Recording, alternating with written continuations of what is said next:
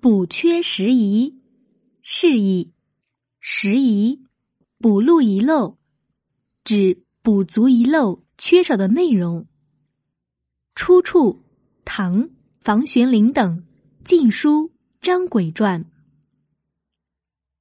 西晋后期，张轨占据凉州，很有声望。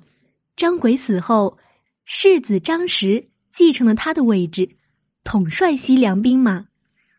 张实希望把西凉治理得更好，但当时连年大旱，他认为是自己没有把事情做好，于是下令：“我希望常有人来劝诫，以弥补我的不足。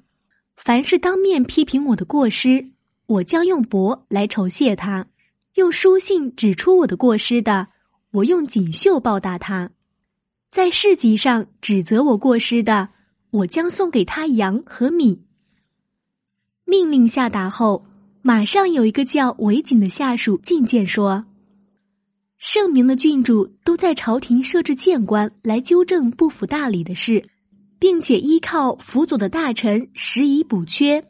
现在事情不分大小，全由主上一人决定，臣僚们出于畏惧而不敢不服从，事情好坏全归在一个人身上，下属无法分担责任。”这样，即使赏赐一千两黄金，也不会有人觐见。张实认为韦景说的有理，给了他重赏。